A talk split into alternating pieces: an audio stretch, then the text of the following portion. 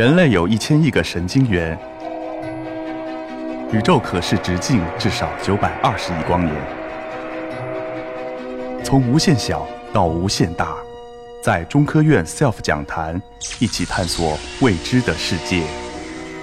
本节目由中科院 SELF 讲坛出品，喜马拉雅独家播出。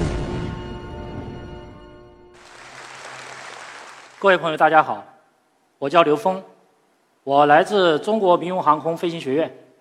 那么离咱们这个学校呢很近，二十多公里。呃，首先呢，我非常高兴来这里和大家一起分享我的航空故事。对于我们中国人来讲，其实呢，在古代的时候就有飞天的梦想。那么我们现在看到的是一个什么呢？敦煌的壁画飞天。那么敦煌壁画呢，是从北朝到元代。数十个朝代形成的壁画，从这里我们就可以看到我们的祖先一直都有这个飞天的梦想。那么在明代的时候呢，有一位叫万户的这么一个人物啊，当时呢他把这个火箭绑在了这个什么东西呢椅子上面，希望呢借助于这个火箭的动力能够飞上天空。当然受限于当时的技术条件，没有能够实现，而他呢也因此而。失去了自己的生命，那么这是我们的古代。那么到了现代的时候，一九零三年，那么刚才呢，我们的老师也讲过这个问题。一九零三年呢，这个莱特兄弟造出了第一架有动力的，而且呢，密度上来看是重于空气的这个飞行器，进行了一次持续的飞行，啊，这是我们现代航空史的开端。那么在同一个时期，我们中国人在干什么？我们有没有中国人也在从事这个行业呢？或者从事相关的研究呢？其实是有的，他就是冯如啊，我们中国人的飞行家啊。当时呢，冯如制造了两个型号的飞机，一个是冯如一号，一个是冯如二号啊，并且呢，他从美国也回到了中国，在中国呢也进行了试飞啊，进行了试飞。但遗憾的是，在一九一二年，那么冯如在一次试飞当中呢，也是由于飞机的失事。而失去了自己的生命。那么在那个年代呢，实际上人们在考虑飞机的这个安全性的时候呢，就是说主要考虑的是：哎，我这个飞机飞上天之后呢，会不会坏呢？我的机翼会不会断裂呢？我的机身呢，上面会不会有裂纹呢？主要考虑这些问题啊。那么受限于当时技术条件，我们在地面做这个试验的时候呢，你看他们怎么做呢？他们是用的什么东西啊？沙袋吧。这个东西我们现在都可以经常见到，对吧？当时没有计算机的辅助，没有液压设备，怎么办？航空的先驱他们采用了沙袋进行加载。沙袋有个好处，什么好处呢？大家能想到吗？大家知道我们飞机飞行的时候，作用在飞机上的载荷是什么载荷呢？是气动力载荷。气动力载荷是一个分布的载荷，而用沙袋呢，就可以非常好的来模拟这个。分布载荷的这个这种效果，啊，因此呢，在这里，我给出第一个关键词就是强度。我们今天有很多青少年朋友也在现场，强度什么东西啊？实际上，一般来讲应该是在大学的时候你才会见得到。但是呢，实际上这个概念是很简单的，一句话：结构抵抗破坏的能力。那么讲到这个结构破坏呢，那么它一定是有载荷上去啊，它才会破坏呀，对吧？那么载荷怎么来呢？我们今天呢，给大家讲讲这个飞机的升力怎么产生的。飞机的升力呢，是我们现代航空器这个飞机上面啊最主要的载荷之一啊。那么究竟它怎么产生的呢？我们看一下这个小的短片。大家现在看到的是一个什么呢？一个对称的翼形，它是一个二维图形。实际上你可以把它看成是一个什么？飞机的机翼的横截面。我们会发现，现在呢这个翼形的迎角在逐渐增大，在向上面进行偏转，而上翼面的气流，大家看到没有？逐渐产生了一个什么？紊乱的情况，而最开始的是怎么样呢？最开始是层流状态，啊，流动非常的什么均匀。那么引角大到一定程度的时候呢，上翼面气流完全分离了。那么升力怎么产生的？其实就是利用了在机翼划过空气的时候，上下翼面之间的压差来产生的。那为什么会分离呢？我讲个很小的一个事例，大家都知道了。平时大家见到过烟柱，都见过对吧？我们农村都有烟囱。大家看这个烟囱出来的烟啊，最开始是不是很稳定的呀？它是直直的，是不是向上运动啊？对吧？那么当运动到一定距离的时候呢，由于这个烟柱里面的空气呢跟旁边的空气产生了什么摩擦，因此它逐渐产生了抖动。抖动以后就产生了一个什么乱流。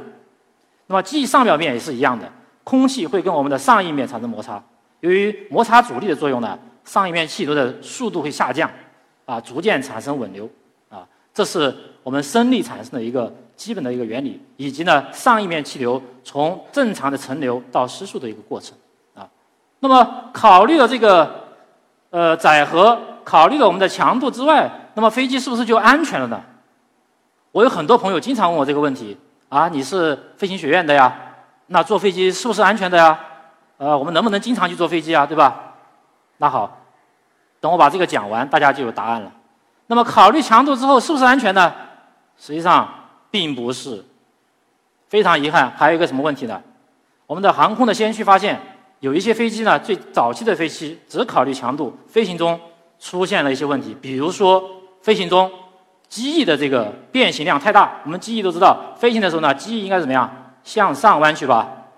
实际上，除了向上弯曲的这个变形之外呢，机翼还会产生扭转。那么在高速飞行的时候呢，如果说机翼太软，咱们用俗话来讲就是太软，那么机翼会怎么样？它会产生震动。这个震动会包含两个模态，一个是弯曲的这种模态，还有一种呢是扭转的模态，加在一起会怎么样？就是像我手这个手的这个动作，如果出现了这样一种颤振的话，机翼在空中或者是机身啊出现颤振，那么在很短时间之内就会解体。因此，吸取了这个教训之后，我们的工程技术人员开始关注刚度的问题，啊，也就是说，我们要让我们的机翼有一定的什么硬度，不能够变形太大。好，考虑了强度和刚度之后呢，那么我们就出现了一些型号的飞机，比如说。在上世纪四十年代，DC 三飞机，啊，它最开始是一个民用型号，啊，当然在飞行中呢，后来也出现了问题。那么还有一款更出名的飞机，叫彗星，这是英国生产的飞机，叫 Comet，啊，彗星飞机。那么这两型飞机在后续的运营当中都出现了失事，甚至结构破坏的情况。我们看一下这个彗星飞机的情况，这是一架坠毁的彗星。啊这个图片呢更加的惨烈，大家看到没有？飞机完全解体了。那么这个照片我们能看到机体结构、机身出现了一个爆裂的情况。那么机体结构为什么突然爆裂呢？在空中飞行的时候，很简单，实际上我们工程技术人员啊，在最开始研究研究飞机的时候，还忽略了一个问题啊，还忽略一个问题，什么问题呢？就是一个疲劳的问题。我们坐飞机啊，需要用材料，我们有金属的材料。也有什么非金属的材料？所有的材料，目前咱们地球上所能找到的材料，几乎都有一个问题，那就是疲劳。咱们人呢，咱们小朋友读书啊，看时间长了会疲劳，材料也会疲劳，啊，材料也会疲劳。所以这几型飞机出现了事故，主要是因为金属材料疲劳之后出现裂纹而造成的。那么在高空飞飞机飞行的时候，如果突然飞机出现了什么结构的一个爆破，会导致舱内的气压怎么样？突然的下降，啊，这样的话，人的肺部气体来不及排出，会导致肺出血。因此，当时根据这个现象也判断出来，这个飞机出现了空中解体。这张照片呢是后续的啊，这个我们称为叫阿罗哈空难。当时这个飞机在飞行当中，前半机身的上臂板几乎全部脱落。大家能看到，这是落地之后正在做紧急撤离的这个状态。我们能甚至能看到乘客惊恐的表情。但是幸运的是，这个事故只有一个人遇难，是一位什么空乘人员。完了之后，原因呢，是因为他当时正站在走道当中，没有系安全带。那么从这几个问题，我们都发现，疲劳是我们不能忽视的问题啊，疲劳是不能忽视的。所以这个关键词，英文里面叫 fatigue，叫疲劳啊，疲劳问题。好了，我们的工程技术人员认识到了强度问题、刚度问题，也认识到了疲劳问题。那么是不是就完全没有问题、完全安全了呢？我们来看一看，我们在解决疲劳问题的时候，用一个试验机来测试材料的这个性能。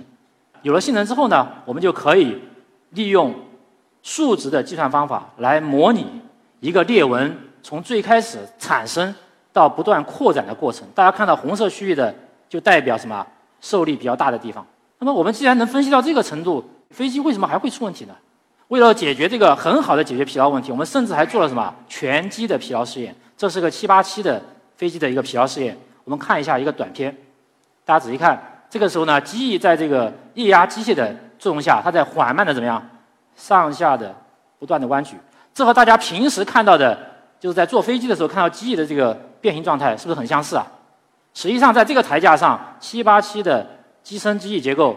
它要做到比实际的寿命还要多两倍，也就是说，它要做到三倍寿命，飞机不破坏，才能证明那么这个飞机设计是合理的，是安全的啊。那么在这个时期考虑了疲劳之后呢，典型的飞机就707和空客的 A300，啊，这是商用的非常有名的两款飞机啊。同一时期，我们中国有没有类似的飞机呢？也有，那就是运十飞机。那非常遗憾的是呢，运十飞机由于当时我们国家财力有限，所以这个项目呢不得不停止下来。但实际上这款飞机飞得还是比较好。当时呢，西藏地区遭受了雪灾，那么这款飞机从成都起飞，向拉萨的机场运送了很多次这个救灾物资。这都是当时同一时期的飞机。咱们可以设想一下，如果当时咱们这个项目继续下去，那么现在咱们的民用飞机，那么水平呢肯定会比现在还要高很多。啊，当然最近这几年我们有 ARJ 二幺，也有 C 九幺九。即将出现的飞机啊，进步也非常大。我们考虑到疲劳了，那还有没有问题啊？飞机会不会坏呀？大家想想看，会不会坏啊？好像已经很安全了吧，对吧？我做了实验了，三倍的寿命都没坏。但遗憾的是，还是出现了问题。我们现在能看到四款飞机，那么在实际运作过程当中呢，并没有达到我们预计的寿命的时候，结构出现了损伤。我们看个表，其中 F 幺幺幺这个飞机，我们看第一行这个数据啊。它出现结构损伤的时候，只飞了一百个小时，但实际根据我们疲劳分析的这个寿命呢，应该是多少？四万小时。那为什么它坏掉了呢？实际上我们还忽视了一个问题，还忽视了一个问题，什么问题呢？我们在做疲劳的时候，总是认为飞机是新的，它是一个新飞机啊，所有的结构系统都应该是没有问题的，特别是结构上来讲啊。但是遗憾的是，是有问题的。什么问题？比如说，我们的铝合金在原材料冶炼过程当中，它可能存在气孔。那么在制造过程当中，加工的刀具在这个工件上留下的刀痕，这些都给我们的构件产生了初始的损伤。